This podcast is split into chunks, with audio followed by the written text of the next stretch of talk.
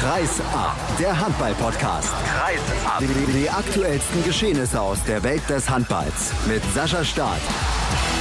Zehn Minuten telefoniert er mal eben, hat er gerade seiner Tochter gesagt. Erik Eggers ist bei mir in Episode 112 von Kreisab und damit herzlich willkommen und erstmal Grüße in den Norden. Moin, moin, Erik. Moin, moin, ich grüße. Ja, bist du sicher, dass zehn Minuten bei uns ausreichen? Ja, wenn zwölf werden, ist auch nicht schlimm, ja, äh, nehme ich gut, an. Alles klar.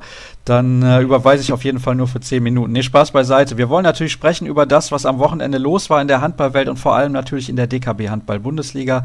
Wir sprechen auch in einem weiteren Take über das Finale im EAF Cup und da erstmal herzlichen Glückwunsch an Frisch auf Göppingen. Die konnten sich diesen Titel mal wieder sichern und am Ende da spreche ich noch mit dem neuen und alten deutschen Meistertrainer bei den Frauen, nämlich mit Herbert Müller vom Thüringer HC. Aber wir starten erstmal mit dem Spitzenspiel. Kannst du dich erinnern oder gab es das überhaupt schon mal, Erik, dass Kiel zweimal in einer Saison zu Hause gegen Flensburg verloren hat? Äh, ja, das gab es schon. Also es gab mal eine Phase vor dem äh, Champions League Finale 2007, als äh, Flensburg eigentlich auch dominiert hat gegen Kiel über über ein zwei Jahre hinweg. Und jetzt haben sie ja dreimal in Folge sogar gegen Kiel gewonnen. Aber wie gesagt, es gab es schon mal. Es ist trotzdem ungewöhnlich. Warum hat es denn für die Kieler nicht gereicht, obwohl sie nach einem eher schlechten Start dann wieder in die Partie reingefunden hatten?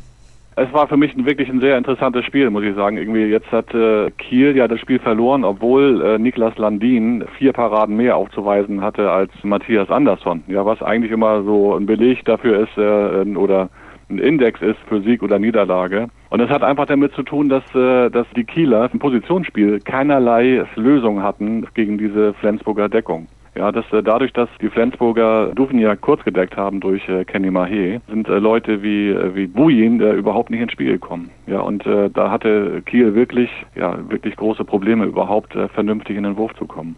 Sprechen wir mal über die einzelnen Personalien. Zunächst über Marco Vujen, den du gerade erwähnt hast. Der hat in den letzten Wochen große Probleme, finde ich.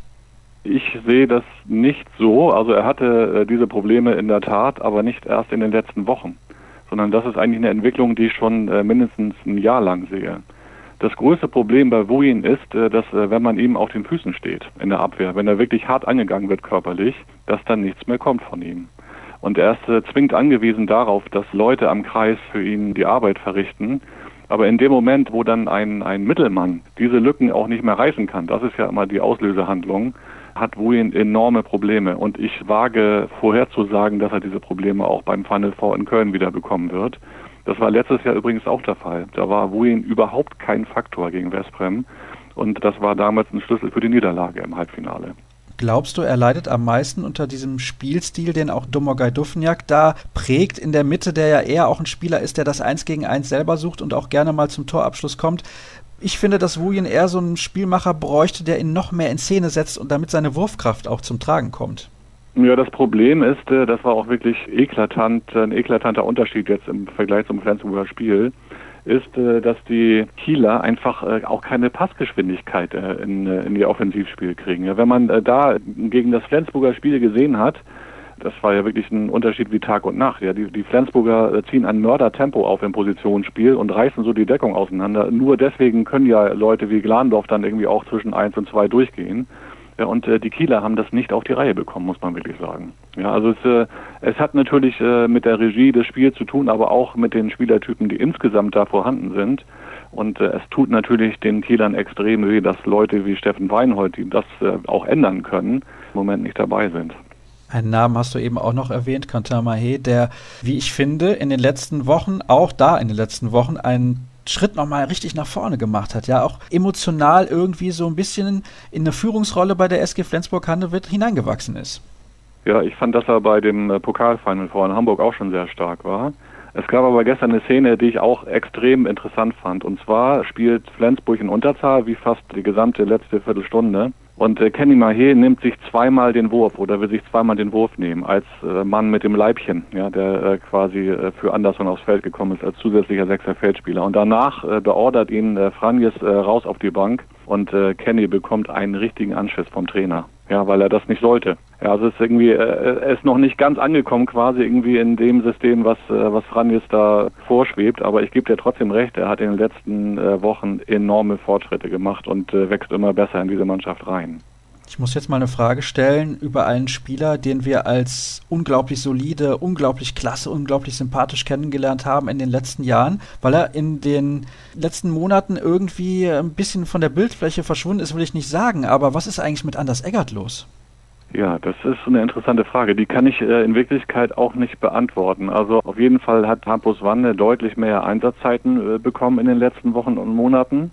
Und äh, dazu muss man ja auch sagen, dass Hampus Wanne äh, ein ausgezeichneter Flügel ist. Ja, das darf man nicht vergessen. Und er ist auch äh, sehr sicher, zum Beispiel bei, bei sieben Metern. Und seine Quote war jetzt auf Außen immer sehr gut. Und in dem Moment, wo Flensburg eben auch andere sieben Meter Schützen hat, kann es eben passieren, dass Anders Eggert auch mal auf die Bank geht. Und die Saison ist ja lang für Flensburg. Flensburg hat ja enorm viele Spiele gehabt dieses Jahr.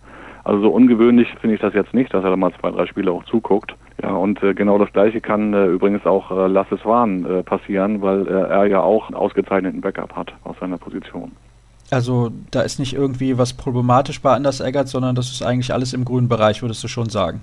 Ich würde sagen, dass er im Moment nicht das Niveau hat, was er schon vor einigen Jahren hatte. Wenn er irgendwie die ganze Zeit auf super, super Top-Niveau spielen würde, wie Pep Guardiola sagen würde, dann würde er die ganze Zeit spielen. Aber offenbar ist es nicht so und, und Franjes äh, sieht in Hambus Wanne äh, offenbar eine gute Option. Dann gucken wir mal, was das jetzt bedeutet für das Meisterschaftsrennen. Aber vielleicht kannst du noch kurz erklären, wie es dann eigentlich aussieht mit der Champions League. Denn nur die ersten beiden sind fix qualifiziert. Der dritte, also das wird wahrscheinlich dann doch der THW Kiel sein, muss auf eine Wildcard seitens der ERF hoffen. Ja, genau, so sieht aus. Und das ist natürlich äußerst unangenehm für den THW. Ja, natürlich äh, werden sie diese Wildcard bekommen. Davon gehe ich fest aus, weil weil der THW natürlich, was die Zuschauerzahlen angeht, auch was die TV-Quoten angeht, auch was die Halle angeht, in diesem Bereich natürlich ganz vorne liegt. Und wir wissen ja, dass wenn die EHF äh, um neue Sponsoren wirbt, dass sie gerne nach äh, Kiel gehen und sich dort eine Loge mieten, um äh, vorzuführen, äh, wie Champions League äh, aussehen kann im Handball. Also davon gehe ich fest aus, aber es ist trotzdem ja unangenehm für den THW, weil jetzt mal für den Fall, dass es nächstes Jahr wieder passiert, und sie wären wieder auf eine Wildcard äh, angewiesen, ist das einfach keine gute Verhandlungsgrundlage sozusagen für den, für den Rekordmeister. Ja, dass sie sich lieber direkt äh, qualifiziert hätten für die Champions League ist ja logisch und sie sind ja auch zwingend darauf angewiesen, äh, ökonomisch betrachtet. Ja, weil die Champions League irgendwie diese sieben Heimspiele, die sie garantiert haben, natürlich ein extrem großer Faktor sind in den Etatplanungen. Also raus sind sie aus dem Meisterschaftsrennen auf jeden Fall. Da müssen wir uns nichts vormachen, denn Flensburg hat drei absolut schlagbare Gegner. Die Löwen haben ein richtig schweres Spiel gegen Wetzlar, wobei wer die am Wochenende gesehen hat, weiß, die haben auch nicht mehr die Form von Saisonbeginn. Wie schätzt du das ein da an der Tabellenspitze? Die Löwen halt noch, Wetzlar, ich glaube, die spielen noch gegen Hannover und in Lübecke und Flensburg dreimal mit in Anführungsstrichen, und das meine ich mit allem Respekt, gegen Mannschaften aus dem Tabellenkeller, die man ganz böse auch als Fallobst bezeichnen könnte für eine Mannschaft wie Flensburg. Also ich glaube fest daran, dass Flensburg seine letzten drei Spiele gewinnen wird. Und äh, da sehe ich jetzt nicht die großen Probleme. Dafür sind die einfach auch, äh, dafür ist die SG zu spielstark im Moment. Ja, und dann, äh, dann wird es halt darauf ankommen, was äh, die Löwen jetzt äh, veranstalten. Und es wird wirklich spannend zu beobachten sein. Also ich äh, kann mich noch gut daran erinnern, wie nervös der HSV war 2011 vor dem entscheidenden Meisterschaftsheimspiel gegen, äh, gegen Gummersbach. Ja, wie, wie angefasst die ganze Mannschaft war und der Trainer, der ganze Club. Und äh, genau äh, mit, äh, mit diesem Gefühl fahren sie ja jetzt nach Wetzlar, die Löwen. Ja, das wird äh, hochinteressant sein. Und man kann ja davon ausgehen, dass äh, Andy Wolf, als jemand, äh, der im Sommer zum THW wechselt, extrem motiviert sein wird im, im Tor. Und was das dann bedeuten kann, wenn ein Torwart äh, in den ersten fünf oder zehn Minuten mal vier, fünf Bälle hält, das haben wir ja bei dem Spiel Füchse gegen die Löwen gesehen. Da hat Heinevetter den ja sofort den Zahn gezogen und die Löwen haben sich nicht mehr berappeln können, muss man sagen. Es wird schon ein interessantes Spiel in Wetzlar werden. Allerdings muss ich dazu sagen, Wetzlar pfeift auf dem letzten Loch. Also die sind körperlich wirklich am Limit und beim BHC haben sie eine richtige Packung bekommen. Die haben teilweise mit zehn Toren zurückgelegen gegen eine Mannschaft, die eigentlich gar nicht die Qualität auf die Platte bringt, wie Wetzlar das tut.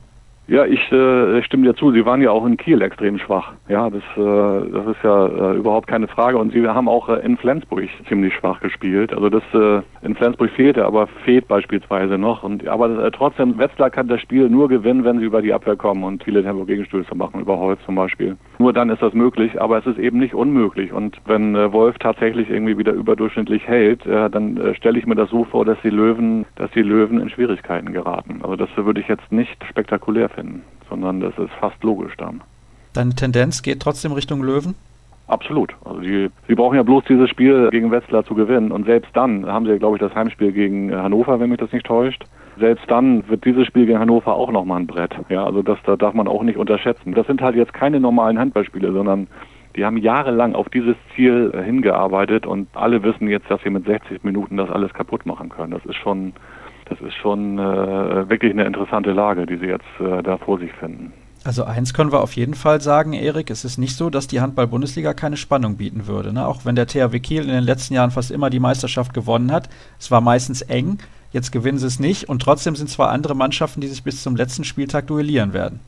Ja, das ist in der Tat. Ich finde es äh, auch extrem spannend. Hätte ich auch so nicht erwartet, wenn ich ganz ehrlich bin. Also ich hätte aber auch äh, schon äh, gedacht, dass die Löwen in Berlin gewinnen können und dadurch die Meisterschaftsentscheidung dann ja ein bisschen klarer wird. Aber darüber können wir uns ja alle freuen, dass das dem so ist und dass vielleicht bis zum letzten Spieltag die Löwen jetzt zittern müssen. Ja, das hat ja Fran jetzt gestern auch vermutet, irgendwie nach dem Spiel, dass die Löwen vielleicht jetzt eine Zitterhand bekommen. Und wie gesagt, es geht verdammt schnell. Ja, das haben wir in dem Füchse-Spiel gesehen. Gensheimer hat die ersten beiden von außen nicht verwandeln können gegen Heinevetter, dann hat Grötzky noch einen verworfen und auf einmal hast du die Außen gar nicht mehr als Option oder willst sie gar nicht mehr so gerne anspielen. Also das, äh, es kann schon äh, wirklich verdammt eng werden.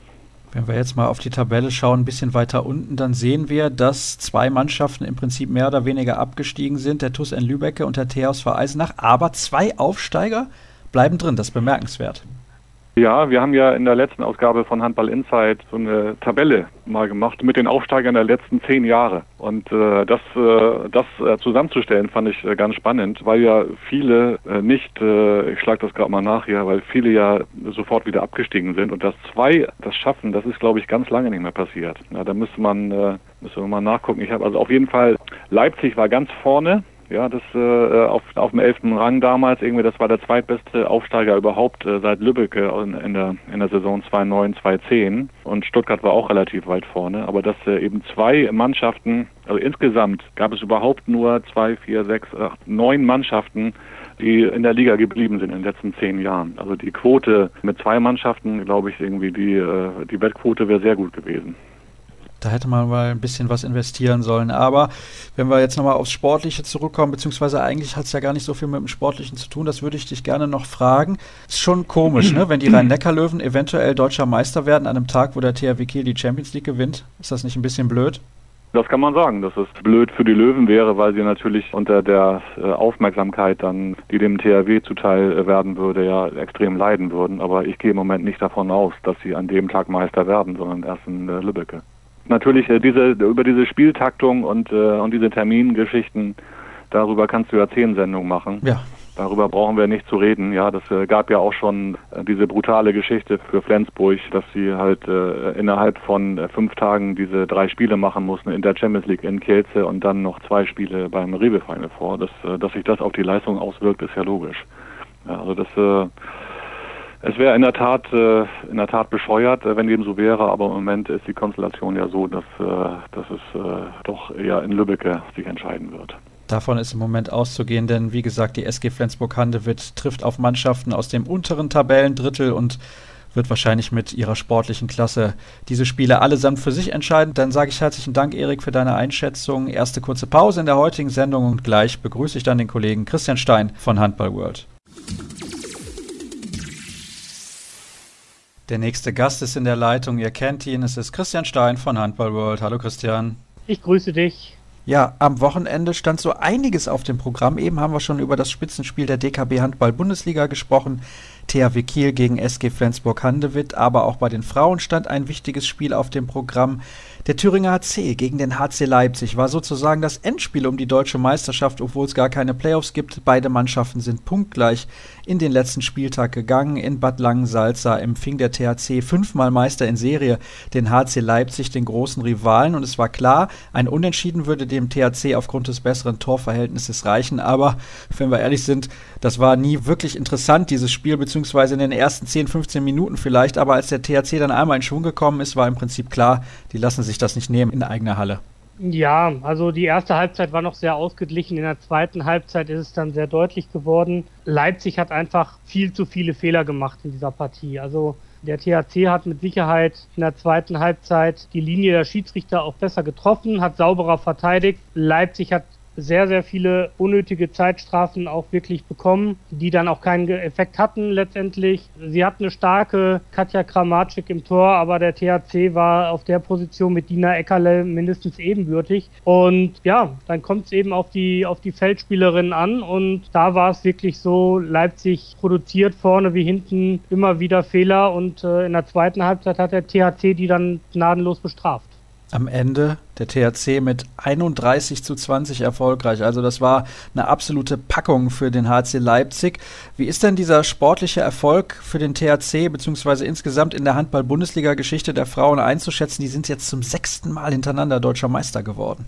Ja, Herbert Müller hat ja gesagt, wir haben Geschichte geschrieben. Den Satz kann er dann nächstes Jahr vielleicht nochmal wiederholen, aber sechsmal deutscher Meister ist zuletzt Leverkusen 82 bis 87 geworden. Also so historisch ist es dann doch noch nicht, aber es ist natürlich eine herausragende Leistung und steht für die Kontinuität. Man muss allerdings natürlich auch sagen, Herbert Müller konnte in diesen sechs Jahren natürlich auch zum großen Teil davon zehren, was er damals schon beim ersten FC Nürnberg aufgebaut hat. Wenn man da sieht, Kerstin Wohlbold und Katrin Engel sind immer noch Stützen im Team. Aber man muss auch sagen, gerade im Tor habe ich es gerade schon erwähnt, mit Dina Eckerle praktisch ein Eigengewächs vom Thüringer HC zur Nationalspielerin mit ausgebildet. Das muss man mit Sicherheit genauso sehen. Nächstes Jahr wird spannend. Danik Snelder ist weg. Kerstin Wohlbold wird auch nicht jünger. Svenja Huber ist weg, durchaus die erfolgreichste Torschützin in dieser Saison. Und da dürfen wir gespannt sein, wie der THC dann zurechtkommt. Und gerade Metzingen und Bietigheim werden dann noch einen Schritt weiter vielleicht sein. Das muss man ja auch dazu sagen. Jetzt hast du erwähnt, dass die, dass diese Mannschaft ja natürlich davon zehrt, dass, dass Herbert Müller da seine ehemaligen Nürnbergerinnen hingeholt hat. Jetzt mittlerweile ja auch Beate Schäfknecht im Trikot des THC, Jana Krause schon ein bisschen länger. Also das sind Spielerinnen, mit denen er schon über viele Jahre zusammengearbeitet hat, entweder auf Vereins- oder auf Nationalmannschaftsebene. Aber er hat auch jedes Jahr Topspielerinnen verloren. Wenn wir mal überlegen, vor ein paar Jahren eine Alexandrina Barbosa, eine Maike Merz, Nadja Nadgornaya, das waren ja nicht irgendwelche Spielerinnen. Und trotzdem ist dieser Verein immer wieder in der Lage gewesen, diese Spielerinnen relativ schnell zu ersetzen und trotzdem wieder den Titel zu holen. Machen die das einfach so gut oder sind die anderen einfach nicht da, wenn sie die Chance haben, da mal was zu reißen? Na gut, man muss immer auch sagen, eine Alexandrina Barbossa hat nicht für irgendein Taschengeld gespielt. Die hätte mit Sicherheit woanders mehr verdienen können. Kannte natürlich auch Herbert schon aus ihrer Zeit in Braschow. Und eine Iveta Luzumova, die wird jetzt auch nicht für umsonst spielen. Also eine Perl van der Wissel zum Beispiel als All-Star der WM 2005, das muss man so klar sagen, ist beim Thüringer HC gescheitert. Eine Anna Groß hat beim Thüringer HC auch nicht den Sprung geschafft. Die ist in Metz jetzt eine der großen Stützen, wenn, wenn man die französische Meisterschaft holt.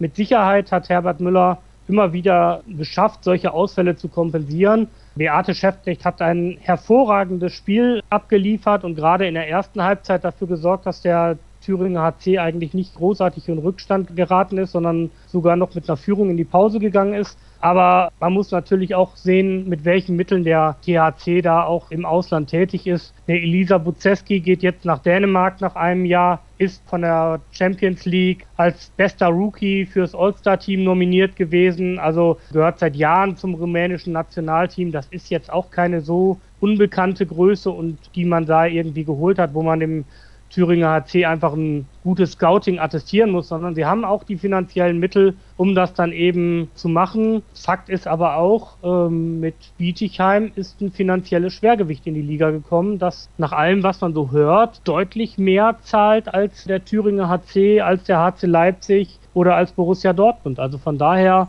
bin ich mal gespannt, wo sich die Liga hinentwickelt. Wird sowieso sehr interessant zu sehen sein, was da nächstes Jahr passiert. Wir haben zwei Mannschaften aus dem Süden, die aufsteigen in die erste Bundesliga. Also es verschiebt sich ein bisschen. Dann haben wir insgesamt, muss ich gerade mal gucken, noch Metzingen, Bietigheim, was haben wir da noch im Süden? Ja, die beiden Aufsteiger und Göppingen. Also von den 14 Mannschaften fünf aus Baden-Württemberg. Das ist sehr, sehr interessant, diese Entwicklung, finde ich zumindest. Ja, man muss schon immer sagen, der der Süden oder gerade Baden-Württemberg hat schon immer mehr Geld in den Handball investieren können, als es gerade im Norden vielleicht der Fall ist. Deswegen auch wenig verwunderlich, dass sich die Füchse Berlin freiwillig zurückziehen, dass Rosengarten Buchholz auf die erste Liga verzichtet hat. weil es dann eben auch schwierig ist, diese Kooperation mit Buxtehude aufrechtzuerhalten und dass dann mit Celle eigentlich auch ein niedersächsischer Verein sportlich abgestiegen wäre. Das ist alles nicht verwunderlich. Das kommt aber auch schon aus den alten Strukturen, die man in der damaligen Regionalliga schaffen musste. Wenn ich Regionalliga Süd gespielt habe, dann ging meine Reise von Grenzach bzw. Allensbach bis nach Neustadt-Sebnitz an die tschechische Grenze. Das heißt, diese Entfernungen, die hatte man damals in der dritten Liga, waren die genauso groß wie in der zweiten Liga Süd. Ja, auch da ging es ja nur einmal quer durch die Republik und deswegen sind im Süden einfach aus meiner Sicht die Strukturen ganz anders, wie das bei den Nordvereinen der Fall ist. Auf jeden Fall ich habe es ja eben gesagt, fünf Mannschaften von 14 kommen aus einem Bundesland. Dann haben wir noch ja, den Meister, dann haben wir noch Leipzig da im Osten, dann haben wir im Norden Oldenburg, Buxtehude und im Westen Dortmund und Leverkusen. Dazu noch ja, ein bisschen leicht verschoben Blomberg. Also das sind so die Gebiete in Deutschland, wo Frauenhandball gespielt wird auf hohem Niveau und so oder so, wenn man jetzt sieht, vier Mannschaften innerhalb von zwei Punkten, da kann man sich nicht beklagen über die Spannung in der Bundesliga, wie auch schon bei den Männern. Auch wenn der Thüringer HC jetzt zum sechsten Mal hintereinander Meister geworden ist, es war spannend bis zum letzten Saisonspiel. Wie würdest du insgesamt als abschließendes Fazit diese Saison bewerten? Ja, also vom Meisterschaftskampf kann man wirklich sagen, Hut ab. Spannender habe ich persönlich noch nicht erlebt. Ich kann mich immer daran erinnern, dass mal zwei Mannschaften, mal waren es drei Mannschaften, die auf Augenhöhe waren, aber an vier Mannschaften kann ich mich wirklich nicht erinnern. Alle haben ihre Schwächen gehabt, der Thüringer HC auch bedingt durch die Champions League, genauso wie Metzingen durch den ERF-Pokal und dass man natürlich zum Saisonende damit Julia Behnke im Spiel zu Hause gegen den THC und dann Anna Lörper in Westbrem im Europapokalfinale seine beiden Schlüsselspielerinnen verloren hat. Ja, das kann so eine Mannschaft wie Metzingen einfach noch nicht kompensieren. Von daher Titelkampf wirklich super. Mittelfeld fand ich auch immer wieder überraschende Ergebnisse. Und Abstiegskampf ist dann natürlich so eine Sache. Wenn zwei Mannschaften am Ende freiwillig darauf verzichten, für die erste Liga zu melden, dann ähm, ist es alles ein bisschen traurig. Aber nichtsdestotrotz, ich denke, man hat attraktive Spiele gesehen und es hätte deutlich mehr Zuschauer als nur die 1000, die dann im Schnitt kommen, verdient. Aber auch da müssen wir ja wirklich sagen, Vereine wie der THC und wie Metzingen haben einfach in der Hallenfrage noch Nachholbedarf und müssen da wirklich noch an ihren Standorten arbeiten. Wer schon mal beispielsweise in Bad Langensalza in der Halle gewesen ist, der wird das, was Christian gerade gesagt hat, auf jeden Fall bestätigen können. Wir wollen dann noch kurz und verdientermaßen zum EHF Cup kommen, wo frisch auf Göppingen sich das Ding, ich weiß jetzt nicht, zum dritten Mal in den letzten fünf Jahren oder was holen konnte. Das weißt du vielleicht auswendig gerade zufällig, aber ich meine, so wäre es, ne? Ähm, also zum dritten Mal definitiv. Ich glaube aber, der erste Titel ist zumindest ein bisschen, bisschen länger schon her. Also sie haben, nee, 2011, genau, 2011, 2012 und jetzt 2016 haben sie den Titel geholt. Damals 2006 sind sie nur ins Finale gekommen, als sie für Tusem Essen damals nachträglich reingerutscht sind. Aber gute Leistung, haben damit natürlich auch das Startrecht für die nächste Saison sich erarbeitet. Wir müssen jetzt nicht mehr auf die Ligatabelle schauen. Umso klarer dürfte es jetzt aber meines Wissens sein, dass dann die Füchse Berlin keine Hoffnung mehr auf einen Europapokalplatz haben. Es sei denn, sie rutschen noch an der MT-Melsung vorbei, aber ich möchte jetzt gerne noch mal kurz eingehen auf das, was Frisch auf Göppingen da in Frankreich geleistet hat. Im Halbfinale gegen Chambéry schon hoch zurückgelegen und zurückgekommen und dann im Finale den Gastgeber geschlagen. Also das kann man im Prinzip gar nicht hoch genug anrechnen. Nein, das gerade zu Hause gegen, gegen Nord zu gewinnen. Für Nord das ist jetzt das zweite Mal, dass man den Heimvorteil nicht hat nutzen können. Ist vielleicht auch durchaus ein gutes Zeichen, dass es im ERF-Pokal Final Four praktisch nur bislang einen einzigen Heimsieger mit den Füchsen Berlin gab. Einmal haben die Füchse gegen Saget verloren, Nord hat gegen die Rhein-Neckar-Löwen und jetzt Göppingen verloren. Ist aber natürlich auch ein kleines Zeichen für die Stärke oder den Vorteil, den die Bundesliga gegenüber der LNH noch hat noch, ja, denn das wird sich in den nächsten Jahren vielleicht ein klein bisschen verschieben, aber wenn man gerade das Finale als Maßstab nimmt, da hat Frisch auf Göppingen im Prinzip Norn keine Chance gelassen. Es war eine richtig, richtig gute Leistung und die Fans aus Göppingen, die mitgereist waren, die waren natürlich völlig aus dem Häuschen, mehr als berechtigt. Damit ist eigentlich eine Saison für Frisch auf Göppingen so halbwegs gerettet, wo man in der Liga, ich will nicht sagen, hinter den Erwartungen zurückgeblieben ist, aber wenn man sich den Kader anguckt, ist Platz 8, klar, die haben ein paar Spiele Rückstand jetzt, ist Platz 8 eigentlich zu wenig. Finde ich zumindest. Ja, ist natürlich immer schwierig zu sagen. Also ich denke mal, Rhein-Neckar-Löwen, Flensburg, Kiel, Melsungen, Berlin, das ist durchaus in Ordnung, dass die noch davor stehen. Die Ansprüche in Göppingen sind natürlich, dass man Burgdorf und Wetzlar hinter sich lässt. Die sind jetzt auch nur bei zwei absolvierten Spielen mehr mit einem Punkt Vorsprung ausgestattet, haben beide das schlechtere Torverhältnis. Von daher glaube ich schon, dass Göppingen da am Ende auf Platz fünf oder sechs ins Ziel reinkommt und dann ist die Saison auch da, wo man sie eigentlich erwarten muss. Ich glaube, zwischen Melsungen, Berlin und, und, Göppingen, da sollte man nicht zwangsweise auf die, auf die Platzierung schauen. Da geben dann wirklich mal Kleinigkeiten den Ausschlag. Und da müssen wir wirklich das Saisonende abwarten und dann ist es auch mal vielleicht die ein oder andere Verletzung, die der ein oder andere Mannschaft einen Punkt kostet. Das ist der Spielplan, der das Ganze noch ein bisschen verschiebt. Wir werden mit Sicherheit schlauer sein am vorletzten Spieltag, wenn es dann zum Duell zwischen Berlin und Göppingen kommt. Das ist auf jeden Fall eine Mannschaft für die Göppinger, mit denen sie sich messen können. Wenn sie da am Ende gewinnen, könnten sie sogar noch vor den Füchsen landen. Und dann wäre es eine komplett zufriedenstellende Saison. Dann sind wir eigentlich mehr oder weniger durch Abstiegskampf auch für dich entschieden, oder?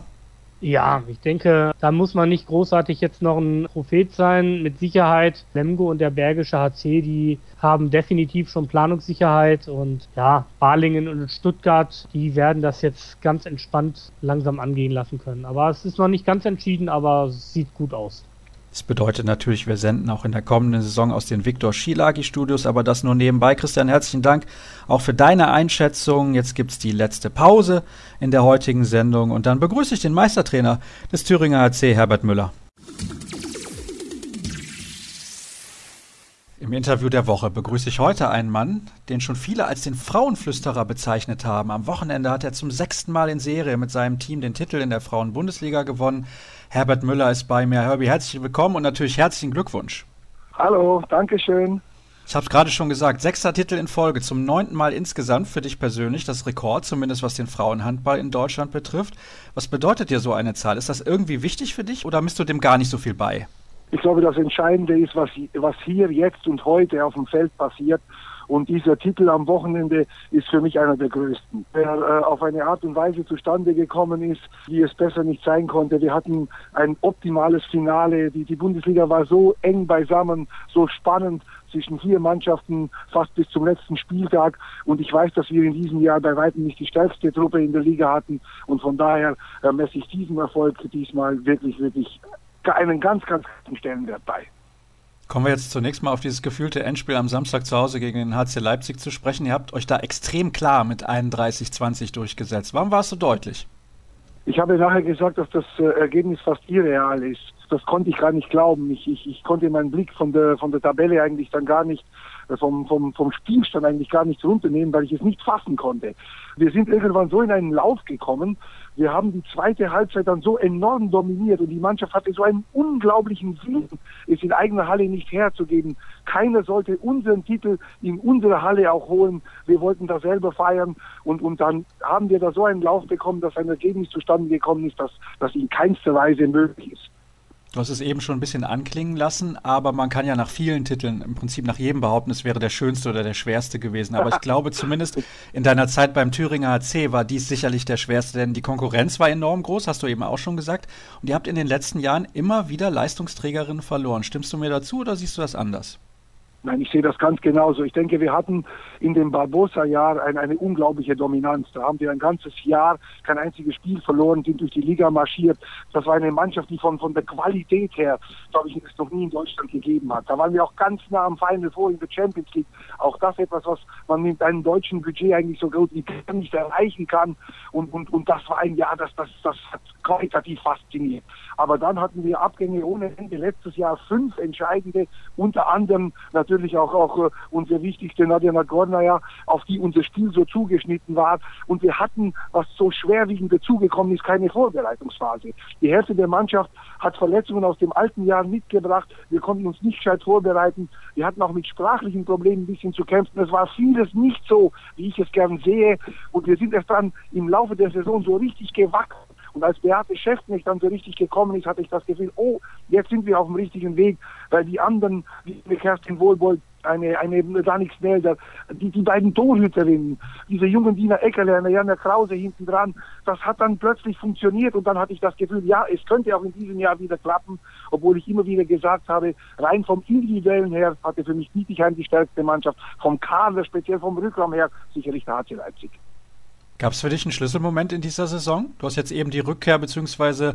diese Entwicklung von Beate Schäftknecht schon ein bisschen angesprochen, aber das war ja dann mehr so eine Entwicklung. Gab es für dich einen Schlüsselmoment auch? Es ist ganz eigenartig, wenn man das so sagt. Äh, ich glaube, dass wir in diesem Jahr zum richtigen Zeitpunkt verloren haben. Wir hatten zwei ganz schmerzhafte Niederlagen. Das war unser Heimspiel gegen Buxtehude. Das kann ich heute noch nicht begreifen, wie wir dieses Spiel hergegeben haben mit einer unglaublich schlechten Angriffsleistung und die Niederlagen Göppingen. Die beiden Niederlagen kamen direkt vor dem Leipzig-Spiel in der Hinrunde und vor dem Metzingen-Spiel in, in, in, der Rückrunde. Und das waren zwei so Schlüsselmomente, wo die Mannschaft gesagt hat, ach, so können wir den Titel nicht hergeben. Wir müssen uns zusammenreißen. Es ist dann in der Woche davor so viel passiert und dann haben wir diese Schlüsselspiele in Leipzig und in Metzingen gewonnen und das war der richtige Weg dann zum Titel. Jetzt steht ein erneuter Umbruch an. Svenja Huber geht weg, eure Rechtsaußen. Dann Nick Snelder in der Abwehr auch sehr wichtig und vorne am Kreis natürlich bärenstark. Sonja Frei geht weg, Elisa Buczewski geht weg. Ich frage jetzt mal ein bisschen provokant, wer bleibt überhaupt und wie möchtest du damit auch die Doppelbelastung mit der Champions League stemmen können? Das ist ja, ist ja jetzt schon in den letzten Jahren enorm schwer gewesen. Es ist so, dass uns vier der ersten sieben wieder verlassen. Das ist ein richtiger Umbruch. Gerade solche Leute, die wirklich auch unser Spiel geprägt haben. Du hast es schon erwähnt, eine Danik Snelder, die ist vom Charakter her, von der Einstellung, vom Kämpferischen genau das, was uns so auszeichnet, was mir auch so gut gefällt. Dann die pfeilschnellen Svenja Huber, Sonja Frey, diese Flügelzange, die, die unser Tempo spielt, was ja auch für uns so ausschlaggebend ist, so sehr geprägt haben und dann Elisa Buczewski, die speziell in der Champions League uns sehr, sehr geholfen hat in diesem Jahr. Wir müssen noch was tun. Wir werden noch in dieser Woche im Rückraum äh, einen Neuzugang vermelden. Wir wissen, dass der Kader momentan sehr, sehr schmal ist. Aber es ist nun mal so, ich, ich sage immer wieder, wir, wir sind so wie das Galiendorf, das ausgezogen ist, um, um, um die Römer zu ärgern. In Bad Langensalza, wir haben unser G gleich seit äh, etlichen Jahren und die Preisspirale geht aber im Damenbereich immer noch nach oben. Und da tun wir uns gerade schwer, mit, äh, mit anderen Mannschaften mitzuhalten, auch innerhalb Deutschlands. Von der Champions League brauchen wir gar nicht diskutieren. Und wir schauen aber auf uns und wir wollen uns nach unserer Decke strecken und wir werden auch im nächsten Jahr alles dran setzen, um das Bestmögliche aus dieser Mannschaft, die wir dann aufs Parkett schicken, äh, herauszuholen. Da bin ich mir sicher, dass euch das gelingen wird, denn die Mädels gehen ja immer an die maximale Leistungsgrenze. War denn Feiern überhaupt erlaubt, wo das Final Four im Pokal noch ansteht? Ja, wir haben wirklich bis heute Abend nicht den geringsten Gedanken an Final Four verschwendet. Der Trainer hat sich jetzt heute Morgen angefangen damit zu beschäftigen. Die Mädels haben Samstagabend so extrem gefeiert. Das war so schön. Es war so schön, die Mädels mal ganz anders zu beobachten. Es ist so die Last eines ganzen Jahres ist abgefallen. Es war in dem Jahr ja alles andere als selbstverständlich. Aus meiner Sicht war die Favoritenrolle woanders und, und, und die Mädels haben es so krachen lassen. Kerstin hatte es ja angedeutet, wir wollen die Halle abreißen. Da die Halle ja eh bald umgebaut wird, haben wir da vielleicht sogar äh, baumaßmäßig so ein bisschen mitgeholfen. Es war einfach schön, die Mädels zu sehen, wie sie dann abgehen, diese, diese auch mal privat sich geben und, und, und, und der Trainer hat sich so ein bisschen zurückgezogen und hat von, von hinten beobachtet. Es, es, war, es war ein wunder, wunderschöner Abend, der sehr, sehr lange gegangen ist bis in die Morgenstunden. Als ich nach Hause bin, war noch bei weitem nicht Schluss und ich hoffe, dass ich sie heute alle wieder einsammeln kann. Du weißt, du kommst mit äh, Floskeln und Phrasen bei mir nicht durch. Er geht als klarer Favorit in das Turnier am Wochenende, gerade nach dem Erfolg gegen Leipzig. Also das kannst du jetzt nicht abstreiten. Ich glaube, ich glaube, dass das Vorteil äh, für den HC Leipzig nicht zu unterschätzen sein wird. Und ich denke, die werden ihre Wunden lecken und werden dann wiederkommen. Aber wir sind es gewohnt, dass man uns immer wieder diese Favoritenrolle zuschiebt in den letzten Jahren. Vielleicht das genau auch ein deutsches Problem, dass alle immer ganz gern wegschieben und auch nicht den Mut haben zu sagen, ja, wir nehmen das an. Wir haben das in den letzten Jahren sehr oft angenommen und haben dadurch auch recht viel gewonnen. Vielleicht wäre das auch mal eine Methode zu sagen, hallo, hey, auch ich sehe mich in der Lage, den Pokal zu gewinnen. Und wenn man beobachtet, was beim Männerfinal vor äh, passiert ist, also ich glaube, die wenigsten haben in Magdeburg den Favoriten gesehen und die haben ihre Chance genutzt. Schauen wir mal, was beim Damenfinal vor alles passiert. Wir freuen uns auf jeden Fall drauf und gehen so locker und ohne Druck dahin. Bevor wir das Thema wechseln, würde ich gerne nochmal von dir ein paar Worte hören über deinen Bruder Helfried, der dir seit Jahren als Co-Trainer zur Seite steht. Welche Bedeutung hat er für dich in deiner Position? Eine enorme. Ohne Helly wäre das alles nicht möglich. Er ist absolut mein, äh, mein Partner, der sich, der sich perfekt mit mir ergänzt. Er tut automatisch, ohne dass wir groß Worte verlieren, den Part übernehmen, den ich gerade nicht bin. Wenn ich gerade äh, ein bisschen auf den Putz haue, streichelt er. Andersrum ist es genauso. Wenn ich die Abwehr im Training mache, dann macht er den Angriff und, und, und das hat sich so eingespielt. Ich vertraue ihm zu 100 Prozent. Das alles wäre ohne ihn nicht möglich. Kelly ist für mich nicht nur der beste Bruder der Welt und das ist alles andere als eine Floskel, sondern er ist für mich ein absoluter Top-Trainer auf internationalem Niveau. Dann kommen wir zu einem bisschen anderen Thema, denn trotz aller Erfolge auf nationaler Ebene fehlt den deutschen Mannschaften, okay, Metzing war jetzt im Finale, ein bisschen der internationale Durchbruch. Die Gründe dafür sind bekannt und natürlich vor allem finanzieller Natur, aber auch ja. die Struktur hierzulande entspricht meiner Meinung nach zumindest nicht internationalem Spitzenniveau. Ihr habt das ja nun in den letzten Jahren immer hautnah miterlebt in der Champions League. Wo steht denn der deutsche Vereinshandball da im Vergleich?